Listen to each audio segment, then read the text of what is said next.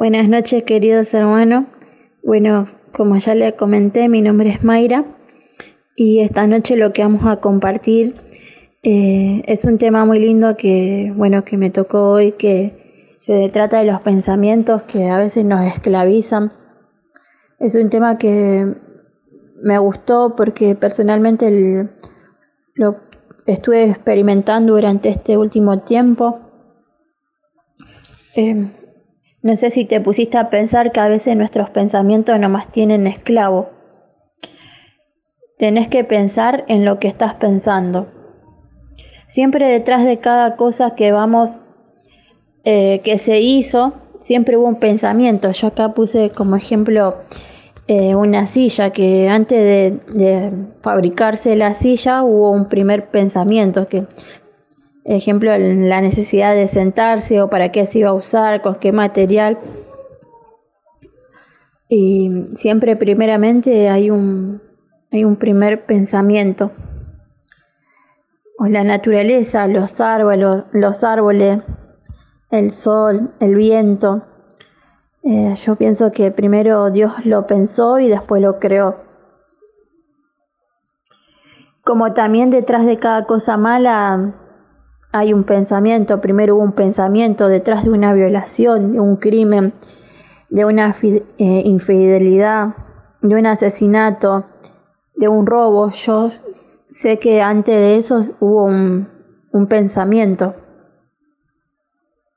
O también mm, eh, la depresión, pensamientos que te tiran abajo, el miedo de no poder, y en este último tiempo que de pandemia, de COVID, eh, muchos de nosotros hemos sido positivos en esto lo que es el virus y creo que mm, el primer pensamiento que tuvimos eh, fue de que no sé que me iba a morir o que iba a estar mal, pensamientos feos, ¿no?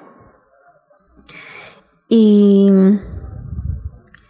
y bueno, y saber que, se, pudo arreglar todo eso, tener pensamientos buenos. Eh, lo que tenemos que tener claro es que los pensamientos determinan cómo vamos a vivir nuestra vida. De sentirte poca cosa, que no vales, que sos eh, la oveja negra de la familia, pueden hacer que determinen tu vida si pensás que sos poca cosa, eso te va a pasar. Si pensás que sos un pobrecito, eso te va a pasar, porque eh, nuestro pensamiento es determinan cómo vamos a vivir. En cambio, si vos te pensás que sos una persona em, fortalecida, agradable, eh, buena, eso es lo que va a pasar. O sea, lo que vos estás pensando muchas veces determinan lo que nosotros vamos a vivir. Eh, le quería compartir una palabra en la primera de Samuel 15, 17. Eh, Saúl era el rey de Israel. Eh, para los que no conocen, él, él, era el rey de Israel. Dicen que era un hombre grandote, de contextura físicamente grande, pero en su cabeza él se sentía poca cosa. Eh, dice la palabra que mm, ahora se las voy a leer. Eh, Samuel lo reta porque no lo esperó, iban a hacer una oración como un sacrificio para una batalla que iban a tener. Eh, Saúl no esperó porque temía a la gente, él de ser tan, tan grandote, un cuerpo grande, no temía a la gente es la primera Samuel 15, 17. mi Biblia dice, Saúl le comenta, ¿no es cierto que a pesar de considerarte a ti mismo insignificante, en esta Biblia dice insignificante, en otra Biblia dice poca cosa? Eres el jefe de todas las tribus de Israel y que el Señor te ungió como el rey de Israel. Él tenía todo para ser rey, pero dentro se sentía insignificante. Eh, y bueno, muchas veces somos así como Saúl. Somos eh, grandes por fuera, pero dentro somos, nos sentimos poca cosa. Pero déjame decirte que cuando el Espíritu Santo irrumpe en tu vida, la cambia. Cambia la manera de pensar y de actuar. Pasan de ser hombres temerosos a ser hombres de fe valiente. Pasan de ya no tener miedo al hombre, sino el temor de Dios de agradarle a Él. Nuestra historia de fe decide nuestro camino. ¿A quién le vamos a creer? ¿A esos pensamientos de derrota, de pobre, que no vales, que sos una pobrecita, que siempre vas a estar igual? Pero enseguida nos tenemos que apartar de esos pensamientos de derrota y empezar a declarar todo lo contrario. Declarando con la palabra de Dios. Muchas veces como hablamos,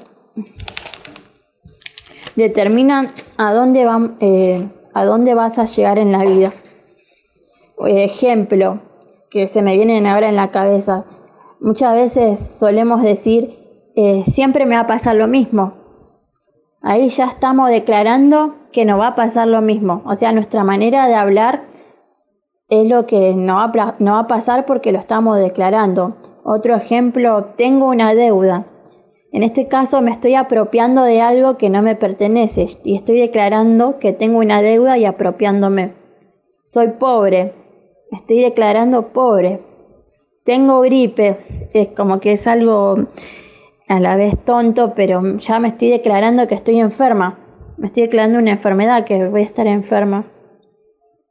O como muchos otros ejemplos, como tengo miedo, me voy a enfermar, no voy a llegar a fin de mes. O muchas veces solemos decir mi hijo es un vago, se porta mal, nunca va a conseguir trabajo. O sea, estamos declarando cosas todo negativo y es lo que no va a suceder. Pero lo que hablas tiene una fuerza detrás, es lo que pensás. O sea, si yo estoy diciendo que eh, mi hijo es un vago, es porque antes lo pensé, pienso que mi hijo es un vago. O si digo, eh, no voy a conseguir trabajo, o siempre me pasa lo mismo, es porque ya estoy pensando antes de ir a buscar un trabajo que no lo voy a conseguir. Eso que hablas te puede, te puede llevar al propósito de Dios o te puede trabar en la vida. Y por eso yo hermano en esta noche te quiero animar a cambiar tu manera de pensar, a bloquear esos pensamientos que no sirven, apartarte firme, parate en la vida firme. Si, si siento que estoy enferma o yo tengo que declarar no, porque por su llaga he sido sanada. Isaías 53:5. Eh, esos pensamientos que vienen que no podés, que soy una pobrecita. Y no, lo voy a declarar, todo lo puedo en Cristo que me fortalece. Filipenses 4:13. Que estoy, estoy en la pobreza. Voy a declarar, el Señor me hará, me hará prosperar todo lo que haga. En Deuteronomio 31 hay un montón de promesas del Señor. Me ha, eh, conflicto familiar, Malaquías 4.6 eh, hay una promesa muy linda que dice, hará volver el corazón de los padres hacia los hijos y el corazón de los hijos hacia los padres. Entonces, hermano, cada vez que tengamos esos pensamientos de derrota, de, enfermedad, que nunca vamos a poder salir de esa, de esa deuda, que no vamos a llegar de fin de mes o que eh, nuestros conflictos con los hijos, siempre vamos a buscar en la palabra una, una promesa que Dios nos ha dado y vamos a orar con esa, con esa palabra. Si siento que estoy enferma, yo tengo que declarar todo lo contrario, no, porque por su llaga yo ya he sido sanada. Así que bueno, hermano, en esta noche quería compartirle esto y alentarlo que sí se puede.